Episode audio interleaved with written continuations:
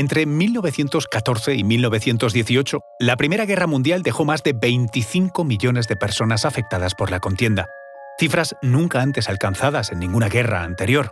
Sin embargo, pese al horror, hubo extraños momentos de alegría y esperanza, incluso en las trincheras de Flandes y Francia. El más significativo se produjo durante unas breves horas, cuando un grupo de soldados decidió espontáneamente dejar la guerra de lado para confraternizar con el ser humano debajo del uniforme enemigo y celebrar la Navidad de sus creencias religiosas. Dejaron sus armas, salieron de sus trincheras y como personas de buena voluntad compartieron comida, villancicos y juegos. Os contamos esto y mucho más a continuación.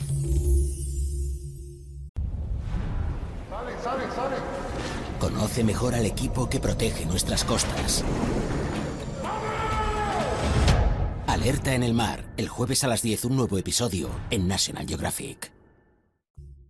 Soy Luis Quevedo, divulgador científico. Y yo soy María José Rubio, historiadora y escritora. Y esto es Despierta tu curiosidad, un podcast diario sobre historias insólitas de National Geographic. Y recuerda, más curiosidades en el canal de National Geographic y en Disney Plus.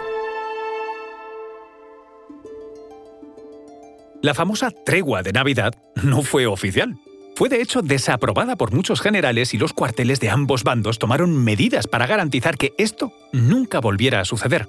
Sin embargo, mientras duró, la tregua fue tan mágica que llevó al Wall Street Journal a titular Lo que surge de la niebla y la miseria del invierno es un cuento de Navidad. Las primeras señales de que algo extraño estaba pasando se produjeron en la Nochebuena de 1914.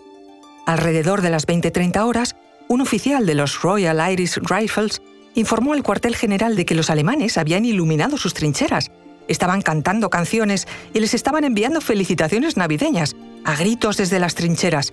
Respondieron, eso sí, no sin antes haber tomado las precauciones militares necesarias. Más adelante, los dos bandos arrancaron con villancicos y, y, se encontraron, cautelosamente, en mitad del terreno arrasado por los proyectiles entre las trincheras. Algunos diarios personales de los soldados reflejaron cómo llegaron a acuerdos tácitos de alto al fuego, el de un guardia escocés decía, nos han enviado un mensaje diciendo que si no disparamos contra ellos, ellos no dispararán contra nosotros. La misma dinámica surgió espontáneamente en otros lugares del frente. Poco a poco y con la máxima cautela, se fueron sucediendo los mensajes de felicitación navideña. Durante unos instantes los ruidos de armas se sustituyeron por voces gritando ¡Soldado! ¡Soldado! ¡Feliz Navidad! ¡Feliz Navidad! La iniciativa alemana sembró la duda en los ingleses, ¿Cómo podían resistirse a desearse una feliz Navidad? La noche avanzó hasta el amanecer, una noche amable, donde las canciones de las trincheras alemanas, las flautas de los flautines, las risas y villancicos sustituyeron por una vez a los disparos. Varios factores se combinaron para facilitar las condiciones de esta tregua navideña.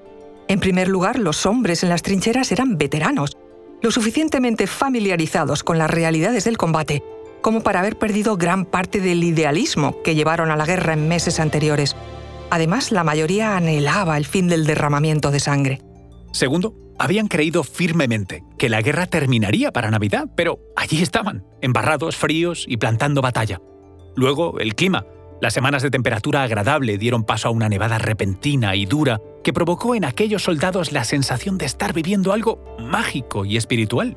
La estimación más detallada del espacio por el que se extendió la tregua la hizo Malcolm Brown del Museo de Guerra Imperial de Reino Unido. Según sus datos, al menos dos tercios de la línea de trincheras controlada por los británicos en el sur de Bélgica estuvo implicada. Aún así, los relatos de una tregua de Navidad se refieren a una suspensión de las hostilidades solo entre los británicos y los alemanes. Eh, por ejemplo, los rusos, en el frente oriental, todavía se adherían al viejo calendario juliano en 1914 y, por tanto, ellos no estaban celebrando la Navidad ni lo harían hasta el 7 de enero. Quizás este espontáneo momento de paz provocó inevitablemente que algunos hombres de ambos bandos sacaran una pelota y, liberados brevemente de los confines de las trincheras, disfrutaran jugando con ella al fútbol. La historia de la tregua de Navidad tiene su joya de la corona en la leyenda del partido jugado entre británicos y alemanes, donde, por cierto, los germanos afirmaron haber ganado por 3 a 2. La primera información que se tiene de este encuentro la ofreció The Times, que el 1 de enero de 1915 publicó una carta escrita por un médico adscrito a la Brigada de Fusileros, que informaba sobre un partido de fútbol jugado entre ellos, frente a la trinchera. Por supuesto, no todos los hombres de ambos lados estaban entusiasmados con la tregua de Navidad y la oposición oficial canceló al menos un partido de fútbol anglo-alemán propuesto. Algunos tenientes estaban tan consternados por la situación que agradecieron el regreso de francotiradores para asegurar que la guerra continuaba. A lo largo de la línea se aceptó de forma unánime que la tregua sería temporal. Los hombres regresaron a sus trincheras al anochecer, en algunos casos convocados por bengalas, y en su mayoría decididos a preservar la paz, al menos hasta la medianoche. Existen testimonios de intercambio de regalos que se sellaron con la frase, Hoy tenemos paz, mañana tú luchas por tu país y yo lucho por el mío. Buena suerte. Los combates, como estaba previsto, se retomaron al día siguiente. Aunque hubo informes de que algunos sectores permanecieron sin hostilidades hasta el año nuevo, no es raro asumir que la reanudación de la guerra estuviera marcada por nuevas muestras de respeto y fraternidad, incluso entre enemigos. No hubo más treguas ni parones hasta el armisticio general de noviembre de 1918.